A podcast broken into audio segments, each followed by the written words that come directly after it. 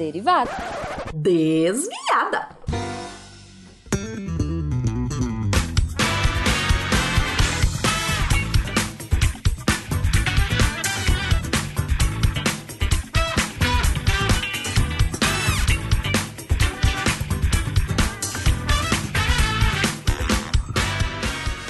Bom horário, pessoal! Aqui é a Debbie Cabral, editora do portal, e atualmente a desviada responsável pela leitura de e-mails e comentários nos posts. Vamos lá!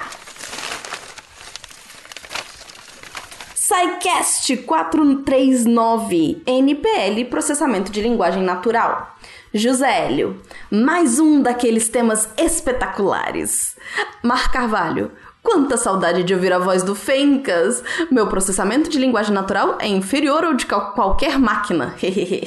Até parece. Rodrigo Albuquerque. Popopó? Popô. é, eu quero ver uma máquina entender esse popopó, popô. Vamos lá, Darley Santos. Interessante ver que as línguas em geral possuem um denominador comum de categorias gramaticais. Pode me passar o sal? Uma pergunta capaz de bugar a inteligência artificial. Uma pergunta que não é pergunta, uma pergunta mais retórica. Uma frase com nuances ou afirmações eivadas de ironia seriam mais difíceis de ser assimiladas em seu sentido verdadeiro. Marco Aurélio. Muito legal o episódio. Tenho me informado sobre linguística há algum tempo e a minha iniciação científica foi com um projeto de PLN. Não me aprofundei muito nesse projeto, era apenas a comparação de algoritmos que faziam a etiquetagem morfológica das palavras incorpora de textos jornalísticos. No episódio, vocês falaram de vários assuntos que me interessam. Por exemplo, eu achava que a teoria do Chomsky, que, de que as pessoas nasciam com a base de uma gramática universal, era amplamente aceita por todos no meio acadêmico, mas parece que não. Porém, eu discordo um pouco de uma parte. Não acho que o Esperanto não seja uma linguagem natural. Claro, essa é só a minha opinião de alguém que não é especialista na área. Já vi que, em geral, os linguistas não consideram as línguas planejadas, ou inventadas, construídas, como linguagens naturais. De fato, essas línguas não surgiram como as línguas que são usadas pelos povos do mundo. Pensando apenas nesse lado, não vejo problema em dizer que o Esperanto não é uma linguagem natural. A minha discordância é apenas quando falamos de PLN, porque nesse caso não vejo diferença entre o Esperanto e as outras línguas. Existem trabalhos de processamento de textos em Esperanto também. Não sei detalhes, mas suponho que algoritmos aplicados ao Esperanto são semelhantes aos aplicados às outras línguas. Por exemplo, quando o Google lançou o tradutor para Esperanto, divulgaram em um blog que foi mais fácil treinar o tradutor para o Esperanto do que para outras línguas. Aliás, já aproveito para sugerir, barra, pedir um episódio sobre Esperanto, hehehe. Se quiserem ajuda para achar alguém para participar, estou à disposição. Sou muito fã do SciCast e de vocês que fazem os episódios. Ouço quase todo dia o Spin de Notícias. Obrigado pelo excelente trabalho e por me fazerem companhia durante a pandemia. Muito obrigada, Marco Aurélio. Adorei o seu comentário. E vou, vou comentar em cima, claro, né? Porque tá falando de língua. é, por que, que Esperanto foi mais fácil do que outras línguas para o tradutor do Google? Exatamente porque ela foi fabricada. Quando ela, como ela foi fabricada, ela usou princípios já existentes, ela tem uma regularidade maior e ela tem é, uma variabilidade menor. E aí é por isso que isso acontece. Então eu Concordo com você que se a gente vai chamar de língua natural uh, no processamento de dados, então o Esperanto, o Esperanto, eita, o paralelo com o Esperanto é válido. O problema é porque a gente está falando que o processamento de linguagem natural é exatamente processar essas outras línguas, né? Essas línguas que uh, vieram desde o começo, enfim, como eu coloquei lá no cast.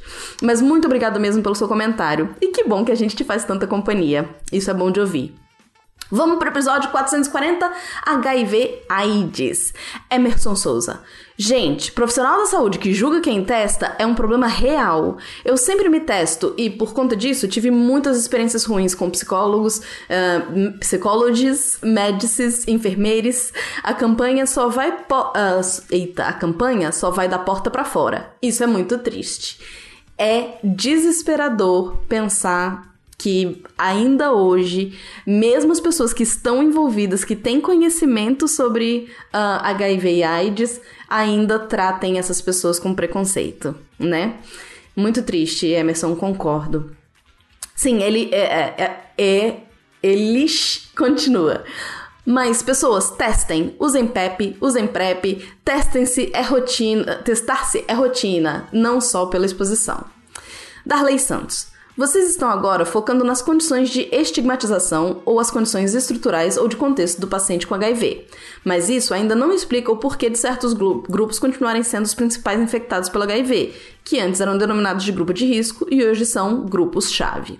A verdade é que os comportamentos de risco ainda continuam a explicar o porquê das principais taxas de infecção, que tem a ver com o próprio comportamento sexual ou os hábitos sexuais. As formas de coito anal e oral continuam a ser as principais formas de se adquirir vírus do HIV, e se as pessoas ou grupos que mais praticam essa modalidade de sexo, muitas vezes de forma promíscua ou descuidada, não se cuidarem, vão continuar se infectando. Mas claro que hoje as coisas são mais fáceis. A AIDS é uma condição crônica perfeitamente tratável. Notório isso. Mas isso é um aspecto posterior à contaminação, fase de tratamento.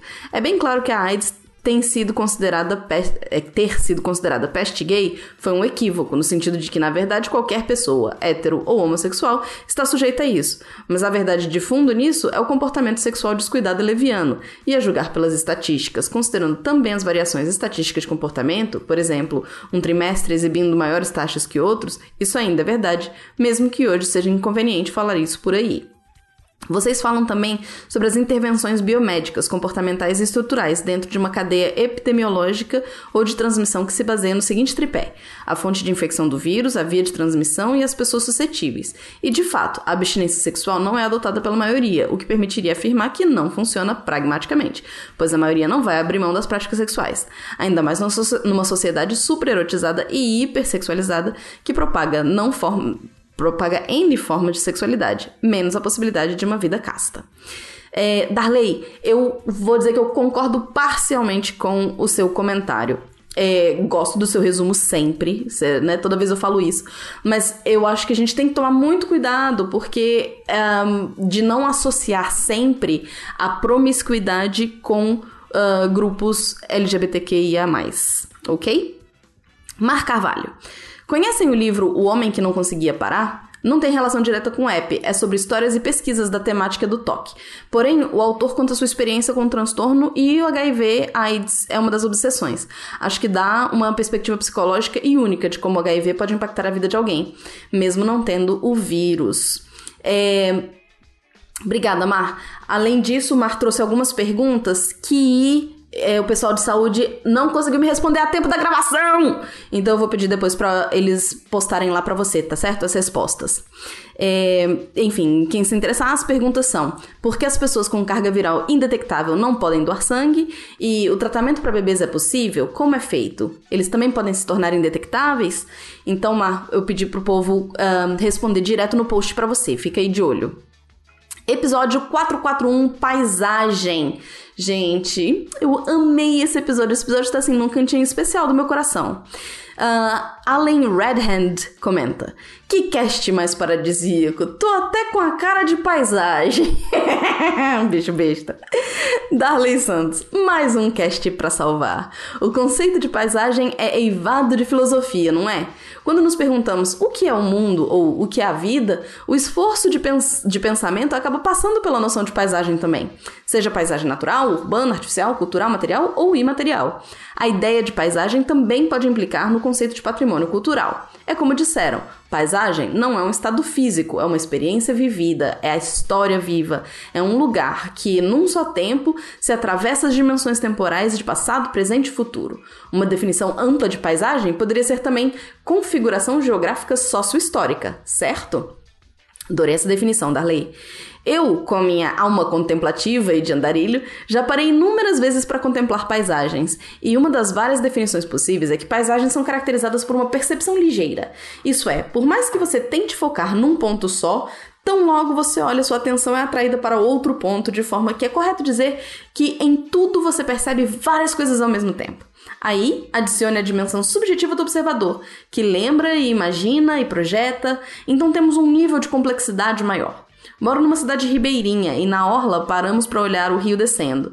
E no fundo temos as, a margem do estado de Tocantins e ilhas bloqueando parcialmente a vista dessas, dessas margens. E consigo ficar horas olhando sem parar para o horizonte com a impressão de sempre deixar escapar algo, por mais que tenha olhado inúmeras e trocentas vezes. E de fato, o antes já não é mais agora e o novo se renova a cada momento. Darley! Eu arrepiei! que poético, cara! Amei, de verdade. Muito obrigada. Uma Coelho. Falaram que Brasília não é amigável aos pedestres hoje porque foi planejada para ser percorrida de carro, mas isso está incorreto.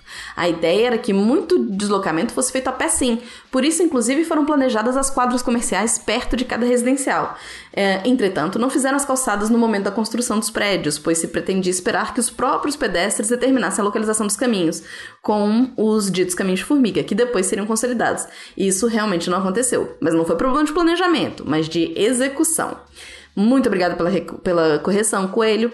É, Pois é, né?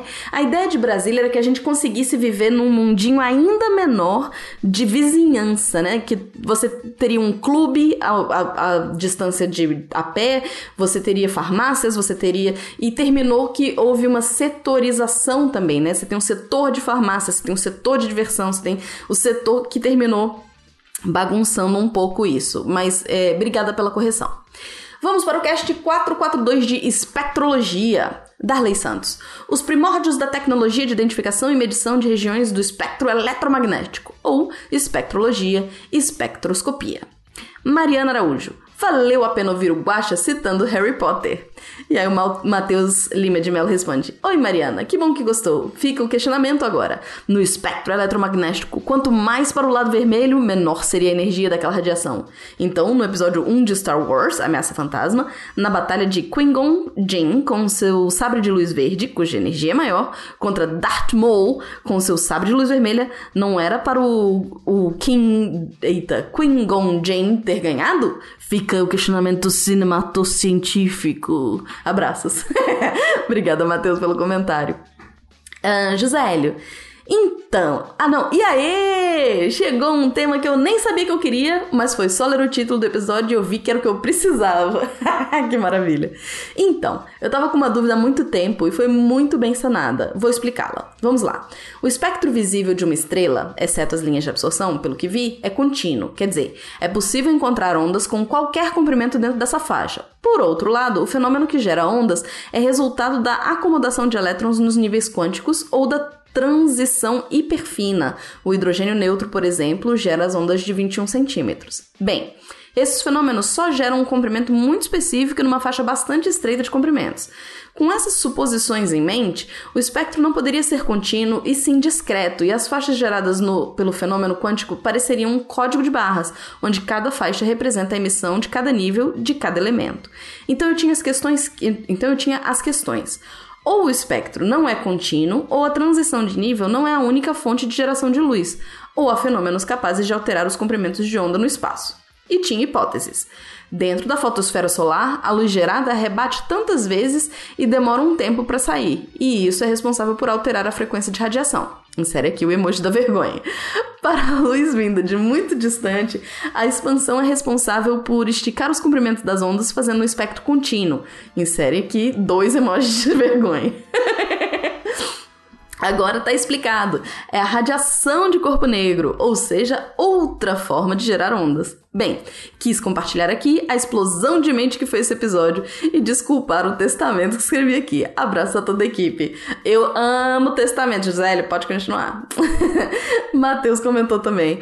Oi, José. Sim, a radiação de corpo negro é responsável por isso. Que bom que te ajudou a tirar a dúvida. Se for mais a fundo, vai até encontrar correlações entre efeito estufa e radiação de corpo negro. Abraços. Leandro José Ferreira. Como eu amo a física! Esse podcast me transportou direto para a minha disciplina de laboratório de física moderna, onde fizemos o experimento de linhas de Balmer. Pena estava incrível como sempre. Parabéns a todos. Bruno Galas. Cast sensacional! Parabéns! Adoro essa retrospectiva histórica, levando em conta dúvidas e certezas equivocadas da época. Já quero a segunda parte, aplicações. E por favor, comentem, se plausível, sobre espectroscopia Raman. Abraços. Eita, Bruno. Eita, Bruno. Chamou na chincha. Vamos para o cast 443 de idosos. Mar Carvalho. Dos 4 até 11 anos, fui ao asilo em que meus avós moravam todo final de semana. Via que a maioria não recebia visitas com frequência e alguns pareciam ter sido esquecidos. Às vezes, saía para andar pelo lugar, pois todo mundo já me conhecia, e ficar no quarto era meio deprimente. Em uma dessas andadas, um senhor achou que eu fosse que fosse meu pai e ficamos conversando sobre uma vez que fomos a algum lugar fazer alguma coisa e eu tinha sido e tinha sido o melhor dia da vida dele. Até hoje não sei do que ele estava falando. Pensando nessa conversa e outras parecidas que tinha com quem moravam no asilo, me pergunto se não piorei o quadro deles, o quão prejudicial é engajar em suas fantasias e falsas lembranças. Que pergunta maravilhosa, Mar. E eu vou dizer, eu já ia dizer que não tinha problema nenhum, mas resolvi perguntar para nossa psicóloga maravilhinda, Dani Almeida, só para ter certeza. E, abre aspas, não se preocupe, foi ótimo para os idosos em questão. Fecha aspas. O benefício é melhor do que o malefício. Dependendo do estado deles. Uh, de, de, de demência, eles já nem vão lembrar daquela interação. E outra coisa, se eles estavam ali, inclusive esquecidos, como você diz, a, a, a interação momentânea que você deu para eles fez muito mais bem do que a possibilidade de ter interferido de alguma forma com, com as suas interferências aí, o seu diálogo, tá bom? Então não preocupa, foi ótimo para eles. Darley Santos. É, temos que honrar nossos velhinhos. Eles possuem um enorme capital urbano e, fora o estereótipo, eles chegam em tal fase da vida e no ápice da experiência de mundo que muitos realmente se tornaram aqueles velhinhos simpáticos e de boa com a vida. Já choraram que tinham que chorar e já riram muito também. E vivemos hoje então nessa época, com tantas pessoas alcançando a longevidade. A regra agora é cuidar da qualidade de vida, e isso desde cedo para que a vida na terceira idade seja mais tranquila e sem doenças possível. José Augusto, esse podcast foi de zerar a vida. Eu vou fazer um catim aqui, uma, uma um alto jabá. É, por conta desse cast, eu escrevi um texto no Portal Deviante sobre as imagens que a gente tem uh, da velhice. Procura lá no, no deviante.com.br Dá uma olhadinha porque também ficou muito interessante. Uh, vamos passar agora para o Speed Notícia. Speed Notícia 1328. Como a seleção artificial criou o brócolis da Bia Poker. Marco Aurélio comentou. Eu sabia que a couve, o repolho e o brócolis eram descendentes de um mesmo ancestral, que foi domesticado, mas não sabia que são da mesma espécie e que existem tantos cultivares. Obrigada pelo spin. Mar Carvalho. Essa vai entrar para a lista bem curta de coisas boas que o humano fez com a natureza. Adorei. Darley Santos. Muito interessante como o homem observa uma determinada variação genética, vê potencial econômico nela, então passa a induzir sua reprodução em massa para explorá-la comercialmente. Episódio 1329. O que é realmente Big Data, do Marcel Vitorino. Guilherme Dinenbier. Olá! O termo Big Data foi cunhado para especificar conjuntos de dados grandes demais para serem processados por somente um computador ou recurso. Porém, esse termo caiu em desuso em bem pouco tempo e hoje esse significado é bem mais amplo. O Big Data começa a engatinhar lá no final dos anos 90, início de 2000, quando uns malucos de TI americana começaram a se dar conta da de que a infraestrutura de rede, servidores e bancos de dados verticalizados não iriam suprir o aumento exponencial do fluxo de dados entre computadores e máquinas via internet. Então, uns malucos da Apache bolaram um sistema de processamento de dados horizontalizado, paralelo, que recebe os nomes de HDFS, Hadoop File System, acho que é isso, e revolucionou a maneira como os dados são processados e armazenados. O conceito do grande mainframe de processamento de dados começa a sair de cena e a arquitetura do data center é estabelecida. Os HDFs, um, HDFS, permite o crescimento horizontal da infraestrutura de processamento de dados por simplesmente, entre aspas, adicionar novas máquinas ao nodo, enquanto que o mainframe convencional não permite essa escalabilidade. Com o HDFS, então foi possível processar e armazenar mais dados, o que expande a rede de conexões, que expande a infra, que expande a rede, etc.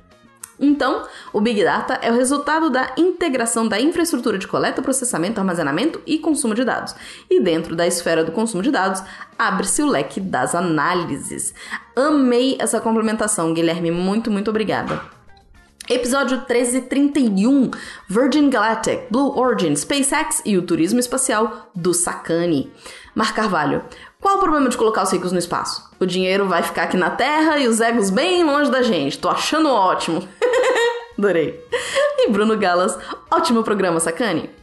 Episódio 1336. O que é o Atlas Glo Global de Microorganismos Urbanos e qual a sua importância? Da Heloísa Escudeiro. Mar Carvalho, tinha certeza que já existiam esses mapas de microorganismo. Acho que li muita ficção científica. Também acho. Mas achei interessantíssimo esse, esse spin que virou texto. Catim! Então, se você tem interesse em ler em vez de ouvir esse texto, esse, esse tema, entra lá no deviante.com.br. Uh, 1338, o impacto econômico do investimento global em vacinas, da Isabela Fontanella, nossa maravilhinda.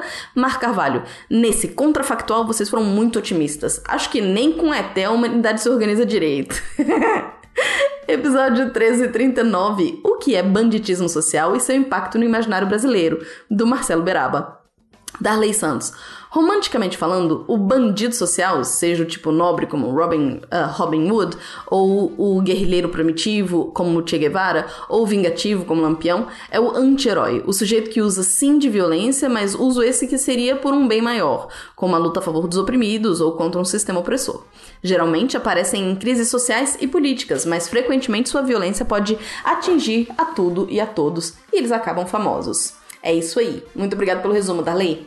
1340, o efeito deletério do não estudo de matemática por jovens, do Diogo Bob, o cara da voz mais engraçada que existe no Deviante. Mar Carvalho, minha memória também não é das melhores, mesmo estudando matemática, quando se escolhe Uh, outra área do conhecimento ainda poderia se manter uma matemática indireta, calculando o crescimento populacional em biologia ou algo assim? Isso não ajudaria? Diogo respondeu: Acredito que, sendo de maneira continuada, ajude sim. A questão é que tenho a impressão de que esses conteúdos eh, são estudados por um determinado período. 1344. Como são as nuvens em Marte, da Samantha Martins, maravilha incrível. Eduardo Costa Ribeiro colocou: Melhor spin de todos os tempos! Todo o meu respeito a quem consegue manter a concentração com uma criança por perto. Muito obrigada, Eduardo. Então, se você ficou curioso porque Eduardo achou o melhor spin de todos os tempos, vai lá lá, olha, vai lá lá é ótimo. Vai lá olhar o uh, spin da Samantha Martins como as nuvens, como são as nuvens em Marte. 1345, ah, Ensino Antirracista na Educação Básica, do CA. Mar Carvalho. Obrigado pela recomendação. Não conheci essa editora. Uma proposta de trabalho excelente. Entrei no catálogo, amei e compartilhei. Ela entrou na editora FI para poder dar uma olhada e é incrível mesmo, gente. Vale dar uma olhada. Um, episódio 1346. O que é cognição social e sua relação com a linguagem da Debbie Cabral, essa pessoa aí. Mar Carvalho colocou: Ciência sem fio é quase um experimento pro Van Dyke. Adorei. Darley Santos. Os modelos de representação cognitiva atendem ao princípio de economia do cérebro, né? Esse órgão tão dedicado a reconhecer padrões, de forma que não percamos tempo e energia com aquilo que já é conhecido e foquemos o esforço naquilo que é novo, inusitado ou mais complexo e que precisa ser ainda assimilado. Exatamente isso, Darley. Obrigada pelos comentários. Episódio 1347. Como as IAs podem ajudar a reduzir os testes científicos em animais do Rodolfo Freire. Em março, aí a Mar Carvalho comentou. Em março saiu o primeiro medicamento sem teste em animais nos Estados Unidos. Foi pela agência reguladora e não se consegui mais informações. Sabem se foi aprovado? Rodolfo não achou essa informação também, então eu não sei se foi aprovado. E vamos terminar com os comentários do Ciência Sem Fio, meu xodozinho. Episódio tem Episódio tem, meu Deus, episódio 10. Voucher e Voxel para analisar o cérebro humano, do Rodolfo Freire. O nosso convidado, Rodolfo Freire, maravilha incrível. Ou uh, Rofolfo Freire. Gisele comentou: Morri de rir aqui. A explicação do Rodolfo era como uma linda foto de uma paisagem. No fim, terminou como aquelas figurinhas que as professoras davam, onde era para ligar pontinhos numerados para desenhar um jacaré e um dinossauro. Aí cada um ligou e achou um bicho diferente. Adorei essa representação, José L. Mar Carvalho. Como alguém normal, entre aspas, posso colocar minhas imagens do cérebro em algum banco de dados para grupo de controle em pesquisas? E o Rodolfo respondeu: Oi, Mar. Geralmente essas imagens são bancos de dados dos próprios hospitais e centros clínicos. No meu caso, eu usei o banco de dados do HC USP, mas existe para Alzheimer bancos de dados disponíveis. Ah, então, se você tem uma ressonância, você não tem como disponibilizar ela em um banco de hospital, mas você pode verificar se o hospital ou clínica tem algum grupo de pesquisa vinculado a uma universidade pública e, e autorizar o uso do seu resultado de exame e dados clínicos para estudos populacionais. Valeu! É isso, pessoas! Se você quer entrar em contato com a gente, o nosso e-mail é contato.sicast.com ou então continuem postando um, comentários nos posts depois dos episódios, porque é muito bom ter a companhia de vocês por aqui. É isso e até a próxima!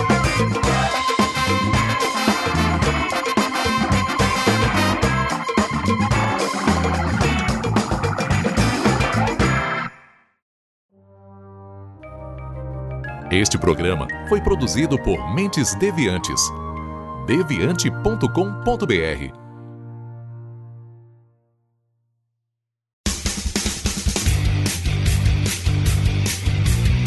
Cortes, edição de podcast.